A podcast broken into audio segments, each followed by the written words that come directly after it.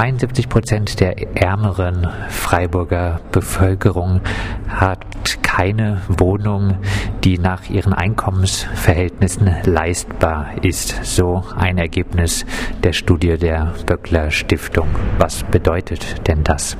Na, wir haben uns viel mit der Wohnsituation in deutschen Großstädten, also alle Städte mit mehr als 100.000 Einwohnerinnen, beschäftigt und haben überlegt, was ist eigentlich das Maß, um festzustellen, ob es einen Wohnungsmangel mit preiswerten, leistbaren Wohnungen gibt und haben dann diesen Begriff der Leistbarkeit für uns genauer definiert und haben gesagt, leistbar ist eine Wohnung dann, wenn die Haushalte nicht mehr als 30 Prozent für das Wohnen ausgeben müssen. Das heißt, für Gut- und Besserverdiener ist das in der Regel kein Problem. Die zahlen, weiß nicht, mal 10, mal 15, vielleicht auch mal 20 Prozent ihres Einkommens für die Miete, also für sehr hohe Mieten sogar. Aber für alle, die ein geringes Einkommen haben, wird das schwer. Und wir haben auch festgestellt, dass fast 40 Prozent in den Städten jetzt schon eine Mietkostenbelastung weit über 30 Prozent haben, also keine leistbare Wohnung haben. Und diese Berechnung, auf die du Bezug nimmst, die ist ein bisschen komplizierter gewesen. Da haben wir uns einerseits die Haushaltsstrukturen in den Städten angeschaut nach Einkommensgruppen und nach den Haushaltsgrößen und haben dann die Wohnungsbestände der Stadt quasi dagegen gehalten nach ihren Mietpreisen und Wohnungsgrößen, haben geschaut, würde selbst im Fall einer idealen Verteilung, also alle kleinen Haushalte in kleinen Wohnungen, alle ärmeren Haushalten in den preiswerten Wohnungen, also würde selbst im Fall einer idealen Verteilung, würde es da noch eine Lücke geben. Und diese Lücke gibt es in, in, in Freiburg ganz massiv. Also wir sind auf glaube ich, eine Wohnversorgungslücke von zwischen 20 und 25.000 Wohnungen gekommen und die betrifft vor allem die Haushalte, die klein sind, also Alleinlebende mit geringem Einkommen oder sogar unter der Armutsgrenze. Und da sind ganz viele dabei, die nicht in den Genuss oder auch in den Zwang von Transferleistungen geraten, also Leute, die mit geringen Einkommen, mit geringen Pensionen, mit geringen Renten über die Runden kommen müssen. Und für die fehlt es ganz, ganz deutlich an Wohnungen, wie in den allermeisten Städten. Aber der Mangel, also die soziale Versorgungslücke, wie wir es genannt haben, die ist in Freiburg schon gravierend. Das ist ja immer eine Annahme, die man immer wieder hört.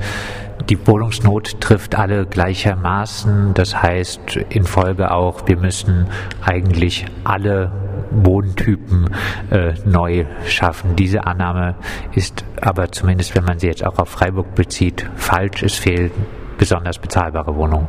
Na, vor allen Dingen fehlen die, weil der Bestand an bezahlbaren Wohnungen ähm, eigentlich ständig in Gefahr ist. Also der verschwindet ja mit jeder Mietsteigerung, mit jeder Modernisierung, mit jedem Abriss und mit jedem Neubau. Und ähm, wir haben im Moment in den meisten Städten und auch in Freiburg sozusagen gar kein Problem, dass gut guter und teurer Wohnraum hinzukommt für die Besserverdienenden, aber der Bestand an tatsächlich leistbaren Wohnungen für ähm, die Haushalte, die wenig Geld haben, ähm, der schrumpft letztendlich ja immer noch zusammen. Und ähm, wenn man das konsequent betreiben würde oder eine konsequente Antwort darauf finden würde, dann müsste man eigentlich sagen, ähm, eine Stadt wie Freiburg müsste jetzt eigentlich zu 100 Prozent leistbaren Wohnraum nur noch hinzumachen. Also weil der Mangel ist ja jetzt schon da. So und ähm, das ist im Moment unter den politischen Konstellationen weitgehend unrealistisch. Also sieht man auch ähm, an den Neubauprojekten, die zurzeit geplant sind in vielen Städten, ähm, wo sich die Stadtverwaltung dann im Prinzip stolz auf die Schulter klopfen, weil sie durchgesetzt haben, dass eine 30 Prozent Quote oder ähnliches durchgesetzt wird mit sozialem Wohnbau. Und ähm, dann sehen wir uns das genauer an und stellen dann fest, selbst im geförderten Wohnungsbau, also abgesehen von diesem Skandal, dass der ja immer nur zeitlich befristet Mietpreisbindung hat, selbst in diesem geförderten Wohnungsbau sind die Mieten für die die sich nicht mit Wohnungen versorgen können, im Moment eigentlich zu hoch. Also ein Haushalt, der mit Mindestlohn über die Runden kommen muss, der zahlt auch im geförderten Wohnbau in fast allen Bundesländern 40, 45 Prozent des Einkommens für die Miete. Also ganz weit entfernt von dem, was wir als leistbar definiert haben. Du hast schon gesagt, eigentlich müssten nur leistbare Wohnungen neu entstehen. Was wären weitere oder was wären Gegenstrategien gegen die aktuelle Situation? Am Wohnungsmarkt, der immer noch ein, als Markt funktioniert. Naja, also das, was wir Wohnungsmarkt nennen, ist ja tatsächlich ein sozusagen großer Geschäftsbereich, in dem es vor allen Dingen darum geht, aus Investitionen Rendite zu schlagen. Und da fällt schon auf, solange das marktwirtschaftlich organisiert wird, wir sprechen deshalb ja auch von der sozialen Blindheit des Marktes, ähm, wird uns der private Bauträger keine Wohnungen unterhalb des Durchschnittsniveaus bauen. Also weil alle werden immer versuchen, das möglichst Beste aus ihrer Investition herauszuschlagen.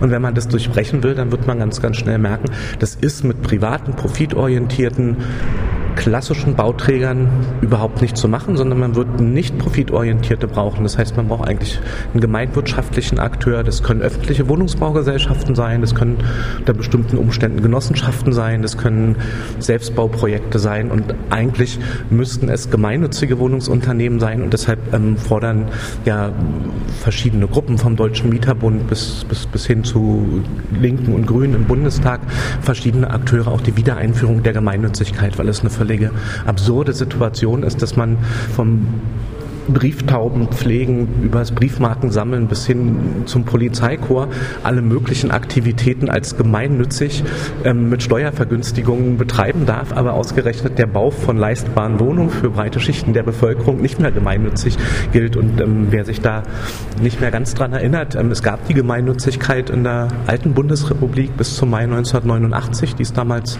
im Zuge einer Steuerreform abgeschafft worden ähm, und sollte eigentlich die Steuerverschwendung Verschwendung in dem Bereich des Wohnungsmarktes beenden und genau das Gegenteil ist eingetreten. Also seitdem sind die staatlichen Gelder, die dann an überwiegend private Immobilienbesitzerinnen geflossen sind, ähm, um ein Vielfaches gestiegen und das sozusagen ist eigentlich das Gebot der Zeit, dass man sagt, ähm, wer leistbare Wohnungen in den Städten will, der muss den Weg öffnen für gemeinwirtschaftliche und gemeinnützige Nutzung. Anders geht es nicht. Also man muss die Wohnungsversorgung aus sozusagen den Griff der spekulativen Produktion von Stadt herausnehmen. Das muss die Liegenschaften betreffen, das muss die Bauträger betreffen, das muss am Ende die Art und Weise, wie ich Mietpreise berechne, betreffen. So und da kann man sich jetzt umhören bei allen Bauträgern, die man so klassischerweise in den Städten trifft. Die werden alle sagen, das geht nicht. Und warum geht es nicht? Weil die eben mit ihrer ganz normalen Renditeorientierung daran gehen. Und man wird, und das ist auch völlig klar, mit sozialem, leistbaren, gemeinnützigen Wohnungsbau keine Gewinne machen. Also das ist die Voraussetzung. Das sozusagen ist nicht die Quadratur des Kreises, die irgendwie gelingen muss und wo man ein tolles Förderprogramm entwickelt, das auch Private endlich anbeißen, ähm, sondern ist relativ simpel, soziale Wohnungsversorgung muss gegen private Gewinninteressen durchgesetzt werden und dafür wird man andere Träger brauchen. Und das Mietshäuser-Syndikat zum Beispiel zeigt, dass äh, zwar wenig äh, Profit abfällt, aber dass äh, sogar im Mietshäuser-Syndikatsmodell noch teilweise dann Profit von 1,5 Prozent was sozialen Wohnungsbau angeht, möglich sind.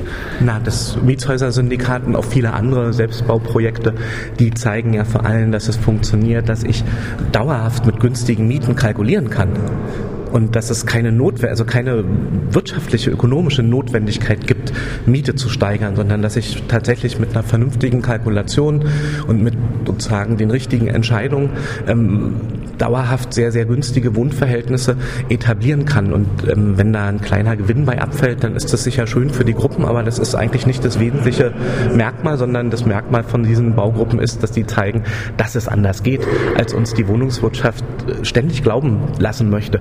Und ähm, man kann da vielleicht dazu sagen, dass wir ähm, gerade in diesen Diskussionen um die neue Gemeinnützigkeit, also wo wir ja verschiedene Modelle auch entwickelt haben, ähm, die haben ja ihren An Anfangspunkt in Diskussionen mit dem Mietshäuser-Syndikat hier in Freiburg und anderen Städten genommen, weil wir damals diese Diskussion hatten, wie kann ich eigentlich die Prinzipien, die es im Mietshäuser-Syndikat nach 20, 25 Jahren Erfahrung ähm, gab, wie kann ich die eigentlich übersetzen in eine Massentauglichkeit? Ja? Also und, und, und das Manko von, von, von dem System Mietshäuser-Syndikat ist ja bis heute, ähm, dass du sozusagen sehr, sehr aktive Gruppen brauchst, dass es gewisse Formen von sozialen Ausschlüssen dabei gibt, also die ja auch immer selbstkritisch reflektiert werden. Aber ähm, es ist letztendlich im Moment ein Nischenprodukt, aber eins, was uns zeigt, wie es anders gehen kann. Und diese ganzen Diskussionen um gemeinwirtschaftliche Produktion von Wohnungen, um gemein nützige Organisation des Wohnungsmarktes ähm, gehen eigentlich darauf zurück, zu überlegen, wie kann ich Prinzipien, die in diesen Bauprojekten des Mietshäuser-Syndikats und anderen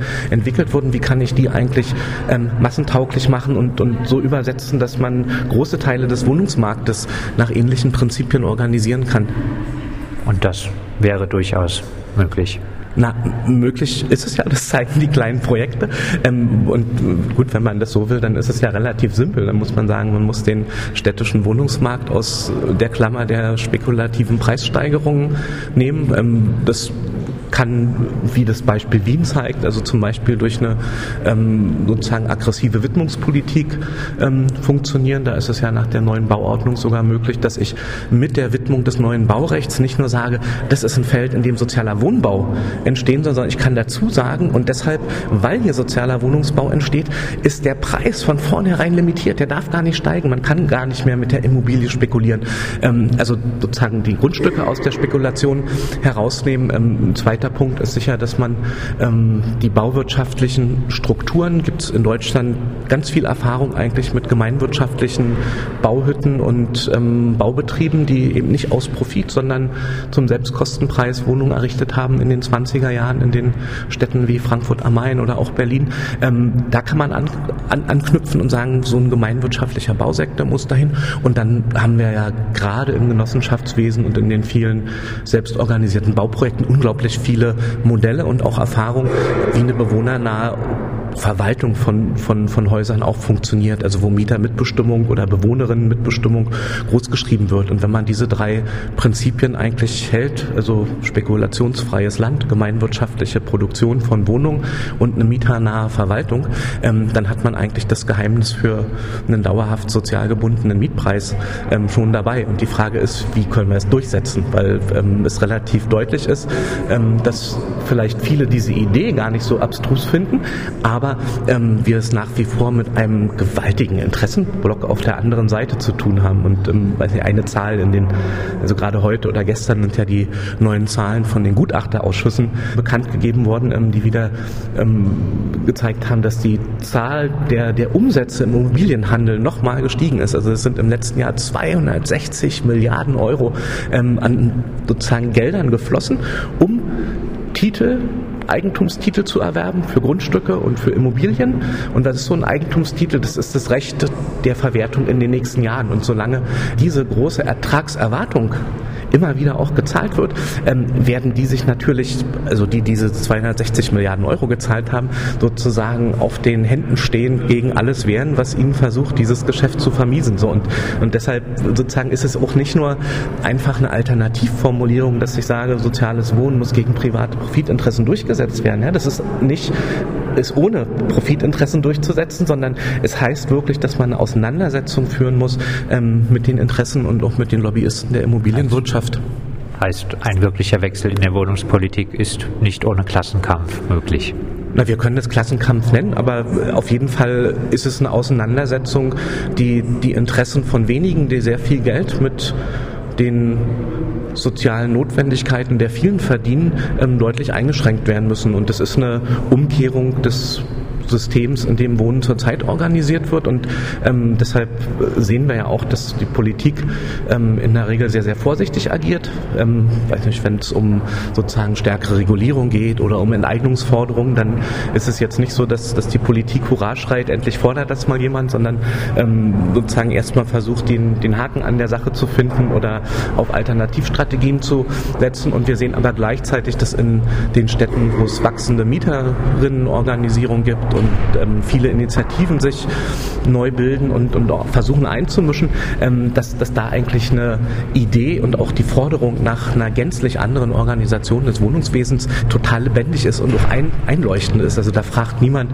ähm, wie soll das denn gehen, wenn keiner mehr Geld verdient, sondern also wer selber Angst vor Mietsteigerung und Verdrängung hat, ähm, der wird total schnell einsehen, ähm, dass das der einzige Weg ist, der das Wohnen überhaupt erhält für ihn oder sie. Und Verdrängung, Gentrifizierung, auch ein Phänomen, was auch in Freiburg zu beobachten ist. Ähm, Gehe ich mal ganz stark davon aus, weil wir das als Dauerbegleiter der Stadtentwicklung in fast allen Städten mit dynamischen Immobilienmärkten haben, dass eben alle Chancen, also in einem privat organisierten, renditeorientierten Wohnungsmarkt werden alle Chancen genutzt, die Erträge zu steigern. Und gerade da, wo es geschützte Bestandsmietverhältnisse gibt, ähm, Altmietverträge, die deutlich unter dem Durchschnitt der aktuellen Neuvermietungsmieten liegen, ähm, werden Eigentümer und Vermieterinnen fast immer alles daran setzen, die potenzielle Miete, ja, die ihnen angeblich zusteht, hier auch zu erzielen. Und das funktioniert in der Regel am schnellsten, wenn es mir gelingt, die Mieterinnen und Mieter vor die Tür zu setzen, neue Verträge abzuschließen oder in Eigentumswohnungen umzuwandeln und teuer zu verkaufen. Und von daher ist die Verdrängung, also Gentrification im engeren Sinne, ähm, tatsächlich ein Begleiter der kapitalistischen Stadtentwicklung, wie wir sie seit vielen Jahren kennen.